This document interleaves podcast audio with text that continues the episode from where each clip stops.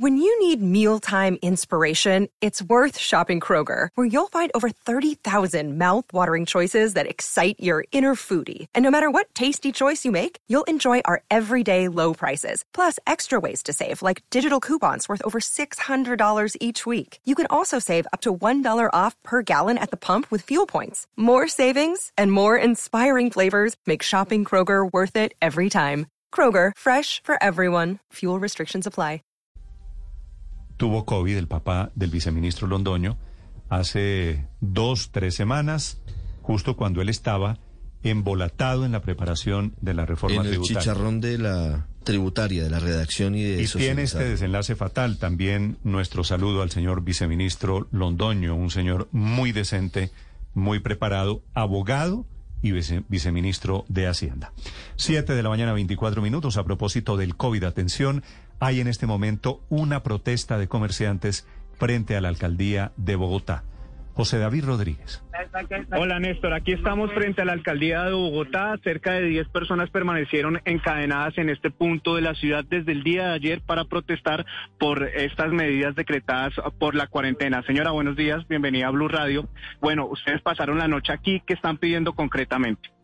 Eh, buenos días. Eh, desafortunadamente nos tocó amanecer acá porque el distrito no- del distrito no nos quiso atender. Nosotros como organizadores de eventos y gremio de artistas del sector de eventos no aguantamos más. No aguantamos estas medidas tan arbitrarias donde fuimos los primeros en cerrar y no hemos recibido ninguna ayuda. Entonces exigimos trabajar. Nosotros estamos preparados con protocolos de bioseguridad, tenemos todas las medidas correspondientes, ya tenemos experiencia en apertura en otros departamentos y ciudades. Entonces, pues eh, permítanos trabajar, por lo menos escúchenos. No ha hecho acto de presencia. Únicamente envían diálogo y convivencia social. No necesitamos eso, lo necesitamos a ustedes como distrito. Néstor, los escuchan los comerciantes. Gracias. ¿Cómo se llama esta señora que usted está entrevistando, José David? Francis Salazar, presidente de ACUA, Asociación Colombiana de Organizadores de Eventos. Eh, está presente también Asevencol, otra asociación de eventos, y una col que eh, une todo el gremio de los artistas, como mariachis, músicos, parrandas vallenatas. Ok, re- repítame su nombre, doña Francis. Salazar, sí, señor. Francis Salazar. Franci, no. Francis. Franci. Franci Salazar. Estos, estos gremios que están presentes tienen el cordón umbilical, el común denominador de que están relacionados con actividades culturales, especialmente de entretenimiento. Eventos, eventos sociales. Entonces, eh, somos organizadores de 15 años, bodas, eh, cumpleaños, fiestas infantiles, fiestas empresariales, fiestas in- institucionales, todo lo que tiene que ver con eventos sociales. Doña Francis, tiene- ¿todos Sí, estos señor. eventos se acabaron por cuenta de la pandemia? Sí, o sea, el 80% de las empresas están al borde de la quiebra, cerrando en Cámara de Comercio. El 100% perdimos los ingresos, o sea, nosotros no estamos operando. Y estas decisiones tan arbitrarias lo que están haciendo es que empiecen las fiestas clandestinas, se aumenta el foco de infección y, y nosotros somos profesionales en este aspecto. Eh, ah, eh, tenemos suicidios en el gremio, o sea, a nivel nacional tenemos 12 suicidios, en Bogotá tenemos 3 suicidios del gremio, o sea, eso no es Los, justo. doña Francis, los señores que pasan, por ejemplo, que no los volví a ver, pero que pasaban frente a mi casa por los barrios en Bogotá cantando serenatas de mariachis a plena luz del día, ¿esos señores trabajan con usted? Claro, digamos nosotros como organizadores de eventos de 15 años, por ejemplo, que es donde más usamos el tema de los mariachis o en los cumpleaños, ellos hacen parte de la cadena productiva. Nosotros como organizadores de eventos tenemos más de 25 actividades económicas articuladas a los eventos. Están que los floristas, los decoradores, los DJs, los meseros, los fotógrafos, eh, los chefs, o sea, entre otras actividades económicas, ¿ves? Sí, sí. Entonces están las parrandas vallenatas, Sí, donde quedan... Señor. ¿Y cuál es la propuesta? Porque eh, en medio de la situación es muy complicado que se habiliten eventos masivos o con un aforo superior a 50 personas en este momento, además de los cierres que de nuevo se están haciendo en las ciudades. ¿Cuál es Mira, la propuesta de ustedes para la alcaldía de Bogotá particularmente? Mira, yo te digo una cosa, bueno, bueno, nosotros ya tenemos protocolos de bioseguridad, pero ¿por qué no ven que ahí sí no opera ese 50 de aforo en Transmilenio? ¿Cuántas personas se están movilizando en Transmilenio? O sea que nos toca alquilar un Transmilenio y hacer un evento ahí. porque es que, o sea, para unas cosas sí toman medidas y para otras no, no hay una equidad. ¿Sí? ¿Por qué será los fines de semana? Es que acaso, ¿por qué no se estigmatiza que nosotros somos el foco del contagio? Doña Franci, el fin de semana seguramente se cierra porque es cuando más personas eh, están en la posibilidad de ir a centros comerciales, de que haya aglomeraciones y de que haya mayores contagios. No, eso no es tan así. ¿Por qué no alternan? ¿Por qué no alternan esos cierres?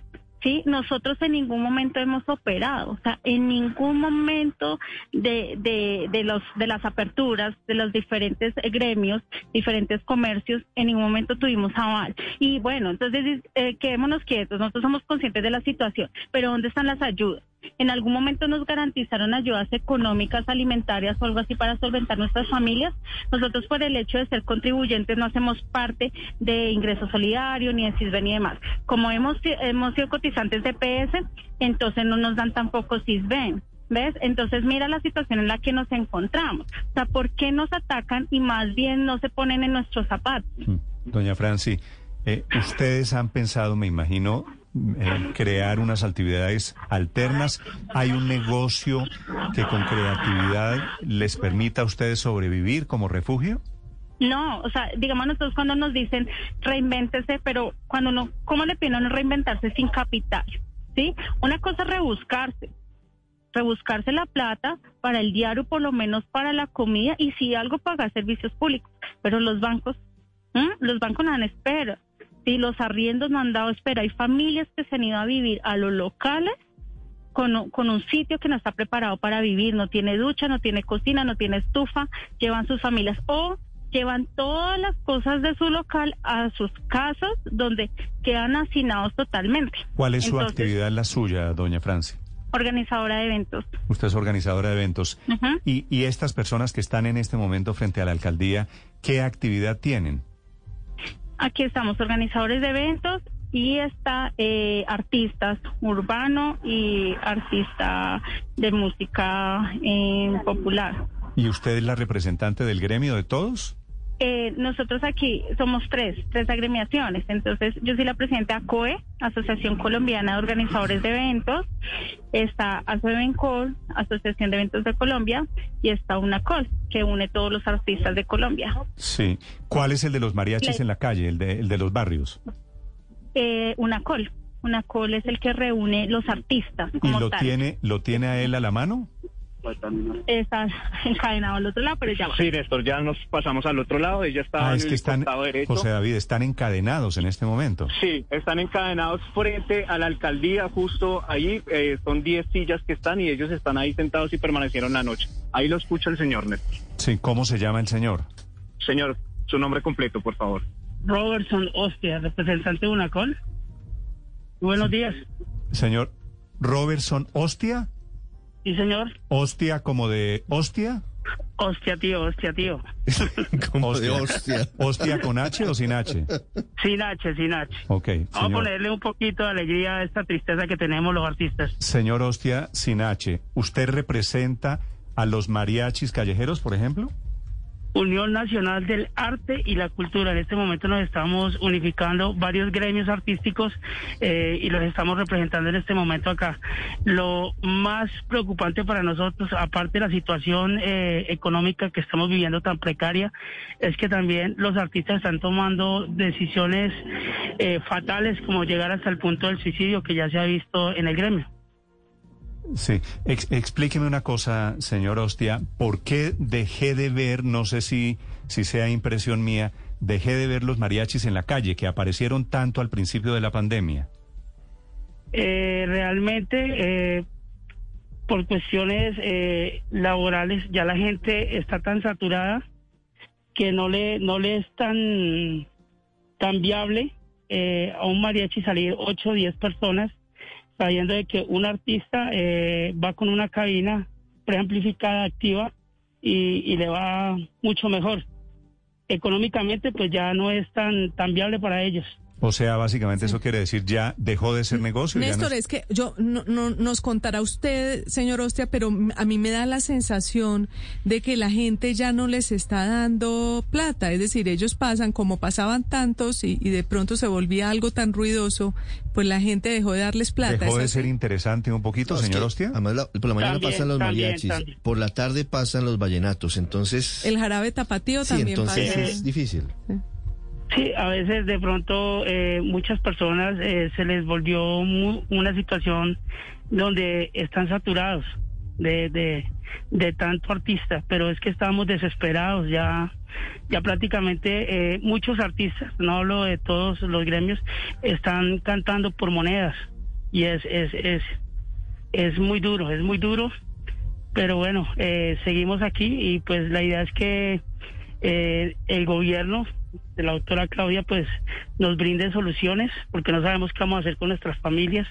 Eh, también necesitamos, eh, exigimos prácticamente un plan piloto y una mesa de concertación para, ver qué solución tenemos. Mm. ¿Y han tenido ustedes algún acercamiento con la alcaldesa? ¿Les han dicho algo? ¿Hay alguna alternativa, algún alivio pendiente?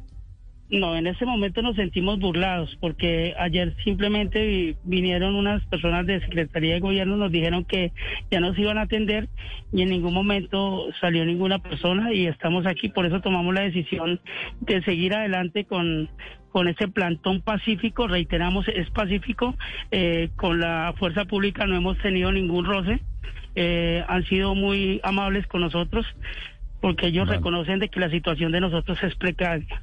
Vale. Señor Hostia, gracias y le deseo la mejor de las suertes. Bueno, Dios lo bendiga y un saludo especial para los oyentes. Gracias, señor. Organizadores de eventos, artistas, especialmente callejeros, en este momento encadenados frente a la alcaldía de Bogotá. ¿Cuántos son los encadenados, José David? Eh, son 10, Néstor.